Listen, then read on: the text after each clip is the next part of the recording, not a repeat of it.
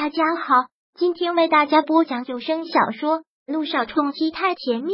想阅读电子书，请关注微信公众号“朝会阅读”，并回复数字四即可阅读全文。第九百一十二章都处理好了，可是他却骗不了自己的心。原来他那么在乎，那么在乎，他心里还藏着一个女人。这么多年，君向阳，这有多伤人，你知道吗？萧小言大大的吐了口气，然后缓缓的说道：“真是感谢你今天能过来陪我过生日。认识这么久，这是第一次。只是我今天心情不好，又不想你看到我这个样子，那就这样吧。”说完，萧小言起身便跑了出去。君向阳的心口一疼，他是真的没有看过萧小言这个样子，他很想追出去，可是他对他没有这种感情，但会对他联系会不会更伤人？柳微微跟萧谈出去之后，萧谈有些邀功似的，对着柳微微笑说道：“这次我可是全依了老婆的意思，怎样？要不要奖励老公一下？”跟萧谈接触越多，柳微微就越发现他其实是个极度无赖的人。柳微微都懒得跟他说话，看得出来今天小妍心情不好。萧小妍的喜怒哀乐全部都写在脸上，什么样的情绪，别人也都看得出来。你告诉了他向阳心里喜欢的人，他能高兴才怪。要是往常看到向阳来给他过生日，他都要高兴疯了。萧谈不痛不痒的这么说，听后略微微不禁一气，这能怨我吗？还不是怪你们这些臭男人，对你们的好总是会被弃如草芥，从来不懂珍惜女人的真心，肆意践踏。这句话柳微微说的绝对是带着情绪的。这就是他的真实写照。当初方云琛不就是这样吗？他把所有的真心都交付给了他，可是这不过是一场利用，不过是一场被他玩弄于股掌之上的感情游戏。到后来鲜血淋漓，遍体鳞伤。对于此刻柳微微的情绪，萧谈自然是明白。其实不说，两个人也都很清楚，在经过了那一场痛彻心扉的失败之后，柳微微的心就已经全死了。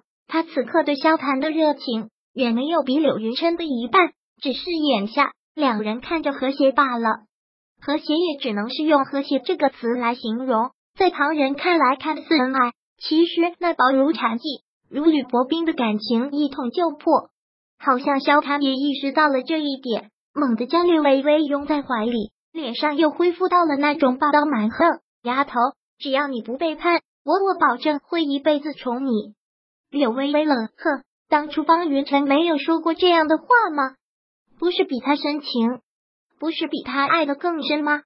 柳微微没有再说话，反正那个人已经离开他的生活这么多年了，他不要再想起，也不想再提及。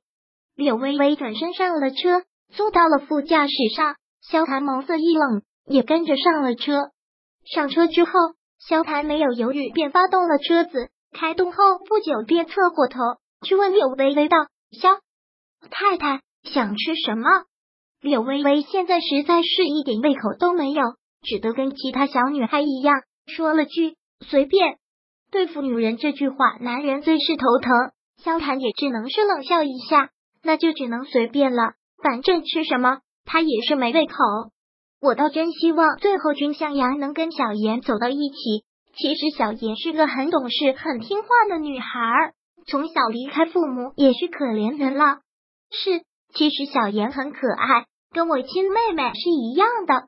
我可没看出跟亲妹妹一样，哪里有？只是我最近心思都在你身上了而已。少来吧，真希望他们两个能在一起，没大可能的。你不了解向阳，他这个人一旦认定了，就算得不到了，也不会接受其他的。这也就是我之前从没有撮合着小妍跟他的关系的原因之一。对君向阳、萧谈自然是了解，从初中时就喜欢姚诗如，这都多少年了，似乎这都成了君向阳的一种习惯。对此，柳微微指的是无奈的一个冷笑。这些男人好像都喜欢姚诗如这个类型的，外表漂亮，会撒娇，也会小鸟依人，会在男人面前适当的哭，适当的笑。适当的撒野，适当的收敛。不得不说，他对付男人的确是有一套的，会让男人对他有种保护欲。但事实对了，我之前听你提过，你妹妹也是天影的，跟姚诗如是一个学校的。一听到这个，柳微微还没有那么难受，现在提到了他对姚诗如的讨厌，就不止一点点。是心痛之余，柳微微很干脆的回答：“我妹妹还是天影的校花，长得比姚诗如漂亮，学习比她好，演技比她好，各方面都比她优秀。她的一切都是姚诗如比不了的。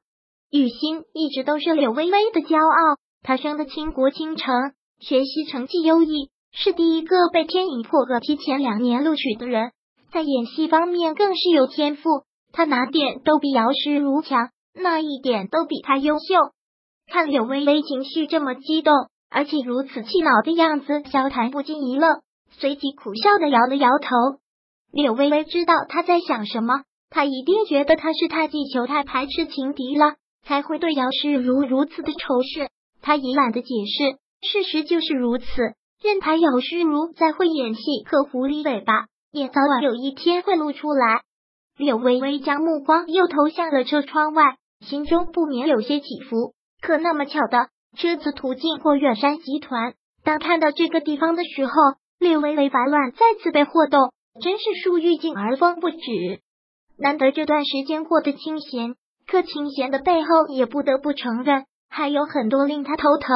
压得他喘不过气来的事，就比如说梁家。虽然萧谈没有再跟略微微交流什么，可余光却总是落在他的脸上，观察着他的表情变化。看到此刻他眼眸中情绪变化时，萧谭开口：“你放心，这里不会存在太久。”萧谭说过，他失败过这一次，下一次绝对不会。柳微微收回了目光，没有给予回应。